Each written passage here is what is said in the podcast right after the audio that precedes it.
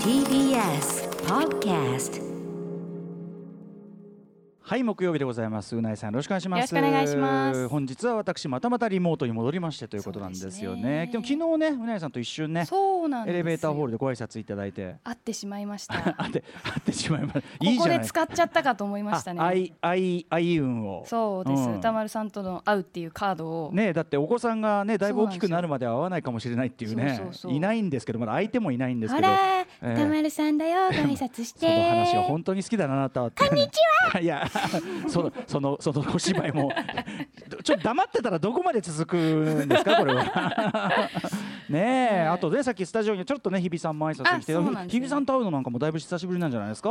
いや、そんなことはない。中で、そうか、そうか、あ結構会いますよ。あそうか、はい。アナウンス部で会うか、それはね。そうそうそう。か、入俺れ違いだったりして会います。会ってないな、会ってないな、僕と。あでも宇垣さん本当にしばらく会ってない。彼女はね、それはね、うん、あれですけどね、まあ、まあ、火曜に来りゃいますよ、そりゃ。そうですね。確かに。火曜に六回六回じゃない九回フラフラすれば、そその辺をうろうろしてますよそれね、はいはい。まあまあそんな感じで。まあ久々にお会いできてよかったですよ、はい。えーあのうなえさんのねそのメディア内でのご活躍も大変拝見しておりまして見てしまいましたよ。あの新聞新しいあのね サンデーニュースビズスクエアねあ日曜日えー BS そんな日曜日の夜に、えーまあ、一応ちょっとあのその時間いいなかったんで録画をしてみましたけども。うんわざわざ本当すいません、いや良かったですよ本当に。見ましたけどねやっぱりあれは金儲けを教える番組ではなかったですよね。そうですか、えー儲か金が儲かるそのハウトゥーを教える番組ではなかったですけでども。なんか見ていけば儲かりそうな気がしてくる。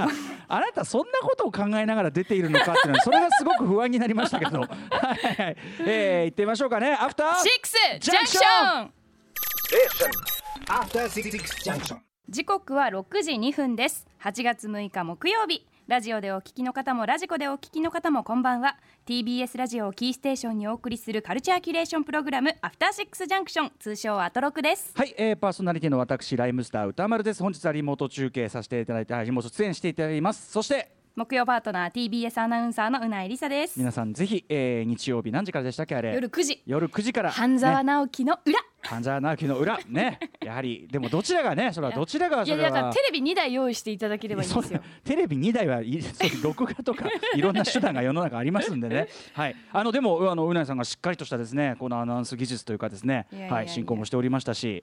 今後もねいろいろご活躍がねあのゲームの話題なんか出てきた時はねひょっとしたら取材なんかもされるんじゃないですか？あそうですね。ぜあひぜひしたいなと。あんまりなんか僕がこうあのご出演番組の話をするとなんかあんまり気乗りしない様子ですいよね。や恥ずかしいですし、まあそりゃね。公共の電波を使って、ええ。その私の仕事ぶりについてお話をするのはなんかまあ申し訳ないな恥ずかしいという気持ちはね分かりますけど、はただあの番組そのものが公共ですからねあれはね。あうん。そうですね。いやいやでもまああのいやすて素敵でしたよそれは。あありがとうちゃんとやってるなございます。はい、と思いましたよ。これからもうちゃんと勉強して、うん。あのゆくゆくは私ももっとうん、ね自分の知識ではい。誰かの役に立つようなことができたらなと。いやーでもまさにそういう、まあ、勉強の場でもね当然あり得るでしょうしね、いや僕もあの逆にあなんかほらあの一応経済ニュースベースのさあの報道番組だから、はい。なんかなんていうの？他のこういわゆるその民放で普通にやってるようなこうんうん。ううんニュース番組は今まあバラエティー化が非常に著しいじゃないですか、でなんかあれのこう味付けのなんか濃い感じとかちょっとこうなんかこう、うん、なんか最近のああいうこうバラエティー化したあれよりなんか味がさっぱりしててニュースの。そうですね。うん、なんかね僕はねむしろ良かったですすごく、うん。うんあのニュースとし番組としてすごく見やすかったです、はいとっても。はい、あの BGM とかもそんな載せるわけでもなかったりうん。そうですね。なので。装飾も派手ではないですし、うん、だしちゃんと勉強になることもあるしでね、あのご飯食べる時の映像にぴったりですよ。おはい、ーだからうないさんの顔見ながらご飯食べております。はい。食欲増進しました？食欲は出まもりもりでカツ丼が食べたくなる。うないさんの顔見るとカツ丼が食べたくなりますね。それはもう経済に貢献してるわ すでにそうですね。カツ丼もう一杯なんですよね。う、うんんこんな感じですよね。ぜひちょっと皆さんも見てください。日曜日の9時からとなっております。あえーあとですね、まあ言うまでもなくですね、うん今日はね、えっ、と8月6日は原爆の日、ね広島の原爆投下から75年が経ったとかはいいろいろ、えーありますが、この番組的なカルチャーニュース、まあこのね、えーここから先の話というかね、うんうん。えー特に木曜はやはりゲームのお話多いですけども、えーお伝えしておきますと、これね、私この情報実はうないさんのやってるツイッター通称うなったーで知った情報でございます。本。当ですか、えーあのバトルロイヤルゲーム「フォートナイト」まあもう今やねもう世界中でうん。何千万人、うん何億人か何億人？ねごめんなさい、はい。何億人やってる。で日本でもあのー特に小学生とかがね本当に一番やってるゲームとしても知られる「フォートナイト」えーこの「フォートナイト」になんと日本の歌手米津玄師さんが登場、えーバーチャルイベント米津玄師2020でいいのかな？イベント、えーストレイシープインフォートナイトとタイトルで、えー、と明日8月7日、えー夜8時から、まあ、何回かに分けてですね、えー各30分ずつですね、えー公演をすると。これあの以前この番組でも扱いましたけどこのバーチャル空間,、空間で使ったこうライブとかいろんな試みというのでまさにこのフォートナイトで、えー、とアメリカのラッパートラビス・スコットが、えー非常に革新的なね、うん。デジタルライブをやったとフォートナイトの中を使ってデジタルならではの演出波がドーンってなったり巨大化したり、みんな海の中にドーンって入ったりとかねありましたけど、えーなんとそのまあ第二ねあの日本から米津玄師さんということで。ね。この情報は私ううなったから知ったわけですから。あの今フォートナイトにアクセスすると、ええもうデカデカと広告も出てるんですよ。あそう。米津玄師さんうんうんうんうん。のバーンってポスターが、これってさそのなんていうかなローカルのなんていうの例えば日本で見るからそれがバンと出るからなのどうなかんですかね。ねなんかそういうアジア、うん、アジアのサーバーっていうのもあるかもしれないんですけど、せそうなんです。どうなんですかね？ね北米の方とかだと。そう俺ねだからねその辺のもちろんだから米津さんやってすごいそれ中身も楽しみだけど、うんうん。やっぱすごく仕組みに興味があって、うん例えばさものすごいちょっと下世話な話に聞こえるかもしれないけど、はい。やっぱ僕その自分でもその要するにアーティスト側っていうかいろんなことやる側だから興味があるのは、要はどっちがどのぐらいお金出してどうなってんの？みたいなことが。確かにまずどっちが声をかけてそうそうそうそうってそいうう話も気になりますもんね。なぜどういういきさつでこのあの企画が成り立つのかの、うん。もうプロセスが気になってしょうがない。はいはい。あのまあ、でトラビス・スコットだったら、まあ、例えば英語圏のアーティストだし、うんうん。まあ、世界的にこう視聴者がね2000万でしたっけ？あの時ね、はい。ありましたけどね最終的に、まあ、米津さんの場合、まあ、日本語アーティスト、まあ、もちろんそのほあのいろんなやり方あると思うけど、うん。アジア圏でも人気あるっていうのあるにしてもだからその辺の採算の感じとかも含めてどっちがだからそうですね。フォートナイト側が要するに宣伝になるからなのかもしくはそのアーティスト側が払う、まあ、どっちにしろそのこプログラミングっていうことに関してはねやっぱお金いるわけだから。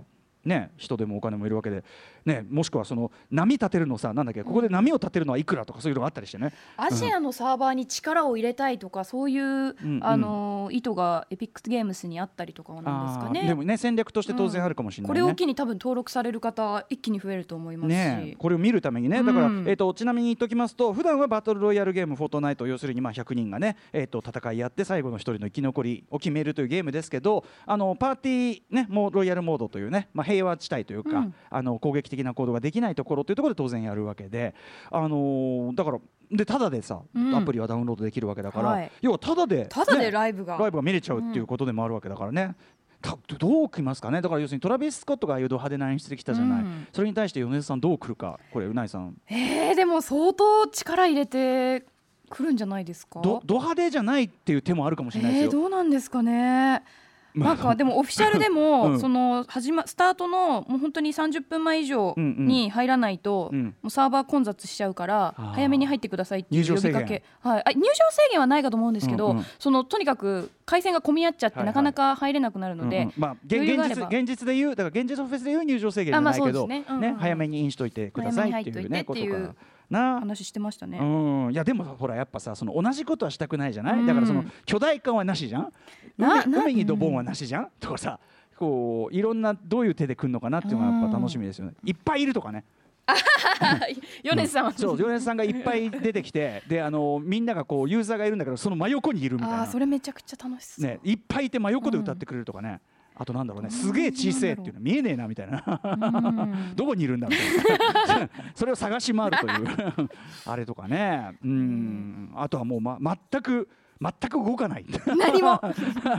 静止がもうザライブみたいな。ただの写真を見ている。写 写真を見て音源を聞いてわかんないね。でもな、まあ、と当然めちゃめちゃ工夫はしてる。でしょ力入れてくると思うんですけどね。そうだよね、うん。まあ、ということでちょっとこれは非常にこうなんていうのかな時代、ね、新時代の、まあ、うんうん。まさにコロナ期でもあり、コロナ期に限らないね、まあ、これからの時代の,、まあそのエンターテインメント、まあ、ライブというかねその見せ方。新しい楽しみ方が。しかも参加感は非常にあるはずですからね、これね。あの皆さん要するに自分はプレイヤーでねアバターでこう参加してるわけですからまさに SF の世界でございます。はいということで、えー興味ある方はぜひですね、まあ、あの米津玄師さんでこうねフォートナイトとか検索していただくと、えーやる時間3回にわたってのやる時間1回30分らしいんで、はいえーぜひちょっとね我々もちょっと見てみたいと思っております。さあといったあたりでですね、えー来週、えーやるあの企画ちょ今日は本格的にですねちょっとですね、えーシミュレーションをしてみたいということで早速始めてみたいと思いますこちら来週8月10日月曜日から13日木曜日までのカルチャートークではアフターシックスジャンクションを聞いている10代リスナーのためこんな夏休み特別企画をお送りします。題してアトロクティーンウェーブス。この番組を聞いている現役ティーンの皆さんあなたの人生で良かったことと悪かったことなどを折れ線グラフとして書いてさらにその時々にふさわしい思い出の曲や BGM なども書き込んで送ってください。番組の中でその曲を流しながらあなたの人生の折れ線グラフを紹介として、えー紹介させていただきますね、えー自由研究そして夏の思い出作りとしていかがでしょうかということでございます、えーこちらの折れ線グラフ手書きでざっくり書いたものをスマホで撮影してそれをメールで送っていただければ大丈夫です。というふうに告知を繰り返しやってきましたが、はい。えー具体的な参考例がないと送りづらいという方もいらっしゃろうかと思いまして、本日はこの方のティーン時代の折れ線ウェーブグラフをご紹介したいと思います。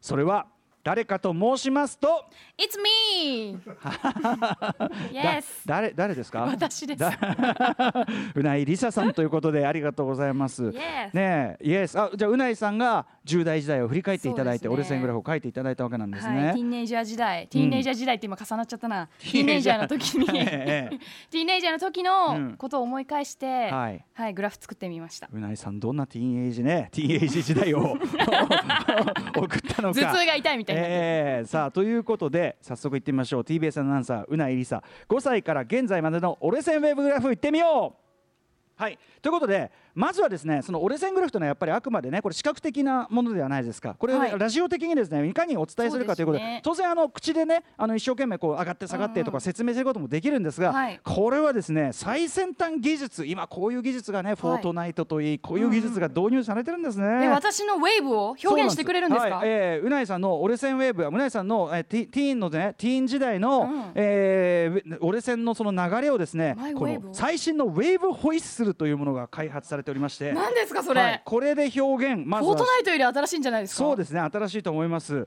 えーということでこの折れ線グラフちょっと私がこのねウェーブホイッスルちょっとね、えー表現させていただきますよ。いきますよあちなみに、えっとうないさんのですね、あのホイッスルあの折れ線は5歳からなぜか始まってるんで、はい。5歳から、えっと何歳ぐらいまでこれは？5歳からまあ20代前半ですね。ティーンだっつってんだろ20 代まあじゃあ5歳から20代までね、はい。そのあたりまではじゃあ私ちょっとね、えーウェーブホイッスルで表現します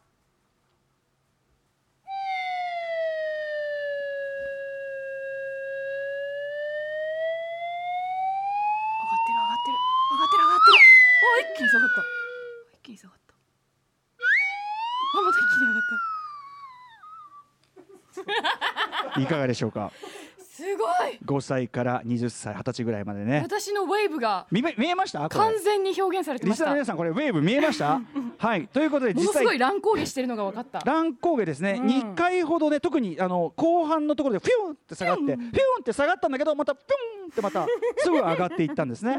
はい。ということでそのあたりどういうことなのか実際に細かく見ていきましょう。この後はねあのねウェーブホイッスル今度はうないさんがあの要所要所で。はい。ウェーブホイッスルお願いします、えーうないさんの折れ線グラフはなぜか5歳からスタートしております。そしてだって5歳まで記憶あります？皆さん。だからそういう問題じゃねえんだよ。だからその あの5歳までの記憶なんかない比較そのもののあのぎ 基盤をあのしないでください。まあじゃあ一応5歳からでいいですよ。はい。5歳から11歳まではゆっくりと加工していきます。はい、えー、これどうしたんですか、はい。一体。えーまあ主にうん小学校高学年なんですけど、うんうん。11歳からまあ13歳4歳ぐらいまでええ。思春期、ええ。人間関係に悩みました、うんうん。お。その時を思い返す楽曲がこちら。倖田來未さんのリアルエモーション。あの全然人間関係に悩んでる BGM 聞こえないんですけど。リアルな感情。あ リアルななるほどね。あそうかそういうことか。はい。あの、はいはい。この曲はですね、うん。ファイナルファンタジー102の主題歌になっていまして倖田來未さん自身も102に登場するレンというキャラクターの声優もされていて、はいはいはい。あのー私自身ですねその小学校高学年の時、うん。まあ、その女の子特有の、はい。あれじゃないですか。ちょっと苦々しい人間関係。そうなんですかね。なんかピリピリしてたりするのかな。はい。うんうん。うんそれに疲れて、うん。あんまりこう現実逃避をしたい時代だったんですよね、まあその時に私を救ってくれたのが、まさに「ファイナルファンタジー10」と「102」で、うんうんうんこの楽曲は非常に10代後あその10代その小学校高学年を思い出す楽曲、なるほどね。あ、そうか。でもまあそのゲームが一つのちょっといい意味での逃避場所になっていたというね、時代でもあるわけなんですね。まくれたのがそうですねなるほどなるほ102ど。だったなって。うんうん、はいわかりました。そして、えーその思春期を経まして、まあ、まあまだ思春期続きますけどね、えー14歳から18歳まで折れ線グラフゆっくりと上昇していきます。いいですね。高校受験に成功。楽しいスクールライフ。出た出たはいないでしょねこれゆいさんのチェリーね。これ先週も言ってましたけどねうないさんね、は好きなんですねこの曲ね。いやもうこの曲は20代後半ドストライクですよ。チェリー世代って言ってましたチェリー世代って和田彩香さんにいてきょとんとされてましたけどね、え。いやだって、うん。あのまあ人にもよると思うんですけど、うんうん。まあ本当にその異性と向き合う恋愛をするってきっと高校生の方が多いかと思うんですよええね、ええ。平均化すると、うんうん。で私もまさにそうでえ、うんうん。もう本当に LINE する LINE なんかないですからね、うんうんもう送信ボタンを押すドキドキ感ですよ。そのちょっと差し支えなければ彼氏ができてということですよね、はいそうですね。でもお同じ学校の方同ですか？じ高校でうん。同じクラスの方で。いいですね。あでももうほとんどうん。初めてレベルの恋で、うん。これは上がるね好きって気づいた瞬間に、うんうん。突然もう接触できなくなっちゃうんですよ私。の緊張しちゃって。緊張しちゃって、うんうんうん。もう恋しちゃったんだ。出来上がりすぎてんだろうゲーゲーとして、いやもうね送信ボタンも震えるぐらい。うん。でもまあね届け彼にみたいな思いの曲。この曲がうん。いやもうドンピシャですよ。まあでもそれはまあ浮かれますわねそれはね。はい、ということで、えー高校時代に入りまして高校受験も成功し、彼氏もでき、はい。ゆいさんのチェリーのねこの気分で浮かれるような気持ちで、えースクールライフを送っていた。なのに二十歳目前までグラフはこれで最大級の急降下を見せます。一体何があったのでしょうか？ドーン！あ今いいね。ストーンと落ちた感じした。ストーンと落ちたよ大学受験失敗。浪人生活。ちょっとあの滑舌が良くて何言ってるかが 大学受験ね失敗。あれれれれずこうみたいな。あーはいということで大学受験失敗。まあね、それは確かにこれちなみにね大学受験なんで失敗したかってこれうないさんあちこちでインタビューはい。でおっしゃってますけども、まあ基本的にはゲームのしすぎとニコニコ動画の見すぎでいいね。いい青春だな。ゲームのしすぎとセンター試験目前の冬休みずっとニコニコ動画見てたんで、えええはい、それはまあ大学も落ちるんですけど、えうんうん。そんな感じで、うん。気づかない間に、うん。っていうおはいはい。人生を、当然そのだから勉強いまいちしてなくて落ちちゃった。ちなみにその、あの彼ピはどうなったの？いやあのーそうですね。浪人前にもう別れてましたねああ、はい。そうだね。まあそりゃそうだよね、うん。そうだよね。しょうがないね。まあいろいろあってじゃあ。ですので、まあ、勉強に集中する時期ですよ浪人時代。それはそうですね。はいはい、はい、その時に私を支えてくれたのが、うん。テイラー・スウィフトのセカンドアルバムの「フィアレス」今後ろに流れてますね、このアルバムムすごく好きで、うんうんうん。もうこの曲聴くと、うん。横浜の代々木ゼミナール、まあ、今はもうないんですけあーあーそうなどんだ。夜ゼミを思い出すんですよ。うんうんうん、ああそっか、うんまあでもねあのこれだからティーンウェーブスだからこれはすごいその重大視点でね落ち込み視点になってますけど、はい。まあ大人になってみるとねそういう時期もまたよしというところありますもんね。振り返るともう。いい思い出ですよ。甘酸っぱかったな浪人時代も。は学生時代何学生の延長みたいな。何をやって？え甘酸っあぱその甘酸っぱいって恋愛的な意味っていうよりもグループができたんですよ。予備校内で。なるほどね。仲良しグループが。仲良しグループが、うんうん。それは楽しいね。楽しかったでどすどこ行っても楽しくやってると、ん。まあということでじゃあ一旦落ち込んだけどそこからまあ上がっていきという V 字回復しましたね。これはい。要は一旦落ちて大学に入って上がったというね。おめでとうございます。慶応そしてさらに、えさらに？大学に受かりまして、うん。就職真っ只中の曲がこちら。ちょ 間飛んだな。あスキマスイッチ。スキマスイッチさんのガラナ。うん。これはね、はいはい。ビビるんじゃねえぞ。エンジン全開だっていうワードがあるんですけど、はいはいはい。TBS 入るとき必ずそこ聞いて入ってたんですよ。あそうなんだその何次試験って重ねていくじゃないですか。で毎日 TBS 来るんですよ、そのたんびにガラナ聞いてガラナ聞いてガラナ聞いてガラナ聞いてガラナ聞いてそうこれはその長谷部誠さんサッカー選手の、がスタジアムに入るタイミングで、そのミスチルさんの終わりなき旅を聞く合わせて終わるように聞くっていうのを、あの著書で読みまして、私もちょっと気分を上げるために TBS 入る前にガラナ聞くみたいな。本当にだから戦闘モードとしてやってるしかもねその TBS のそのね就職のねその面接の時にねとにかくラジオがやりたいっておっしゃってくださってというのがまさにうないさんですからね、はい。大学の4年がだいぶすっ飛ばされましたけど、まあ、とにかく受かってからはぐいぐいぐいぐいねここまで来てるという。はい。ウェいいねウェーブホイッスル使いこなしてるね。皆さんにこれを吹いている顔を見せてあげたいということで、さあとい。うことで皆さんうなさんありがとうございました。はい、参考になったんでしょうかね。うん、いやなったと思います。ただ皆さん皆さんはあの一応ねいいですよ。こういう自由自由な感覚もいいです。一応あの0歳からティーン1杯ということになってますけど まあ皆さんのその自分のね判断で確かに5歳から始めて20歳までこれもありかもしれません、えーということでですねでも待って待って現役ティーンって言ってんだから20歳なしだろう。そうだそうだ、えーということで、えーティーンの皆さんから折れ線ウェーブグラフをお待ちしております。我々がねあのウェーブホイッスルでね最新テクノロジーでまた音で再現しますから、ということでできれば直接、えー電話でお話も、えーしたいしあの解説もしていただきたいのであのもちろん電話してもいいよという方ね、えーは電話番号も書いてください。もちろんあのそれがあの照れくせえなとかね嫌、えー、だなという方は別に書かなくてもいいので宛先は歌丸アットマーク TBS.CO.JP 歌丸アットマーク TBS.CO.JP までお願いします。番組でメールが採用された方には番組特製ステッカーを差し上げます。映画ウェーブスにも負けない君たちの人生のウェーブスご応募お待ちしております。そして、えー本日のメニュー紹介いってみましょう。おう。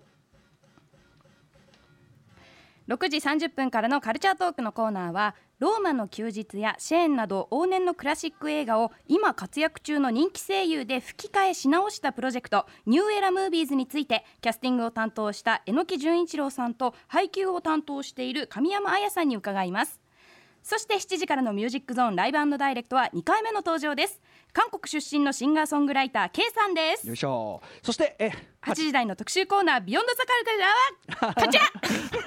ザ・ラスト・オブ・アスパート2は なぜ PS4 時代の傑作になったのかゲームジャーナリストジニさんが徹底解説特集。待ってました。はい、えー、2013年6月プレイステーション3時代の末期に生まれた傑作アクションアドベンチャーゲーム「ザ・ラスト・オブ・アス」その続編「ザ・ラスト・オブ・アスパート2」が今度はプレイステーション4時代の末期となる今年6月19日まあね、えっと、プレイステーション5発売が目前ですからね、えーそして世界中で賛否両論を巻き起こしています。そこで今夜は月1でゲーム辞表を行っているゲームジャーナリストジニさんをお招きして本作がいかに前作からのテーマを継承しつつ名作となったね、まあ、実はこれはやっぱりちゃんとしてるんだといったあたり、えー徹底解説していただきます。また後半ではソニーインタラクティブエンターテインメントローカライズチームの石立大輔さん、えーに谷口ニーナさんにもご電話出演していただいて、えー次世代ハードの、ね、発表もされる中ゲーム業界の最前線、えーいろいろ伺っていきたいと思いますということで必聴です。はい番組ではリアルタイムでの感想をお待ちしています。アドレスは歌丸アットマーク tbs.co.jp 歌丸アットマーク tbs.co.jp です。読まれた方全員に番組ステッカーを差し上げます。そして各種 SNS もぜひフォローしてください。それではアフターシックスジャンクション行ってみよう。After Six Junction.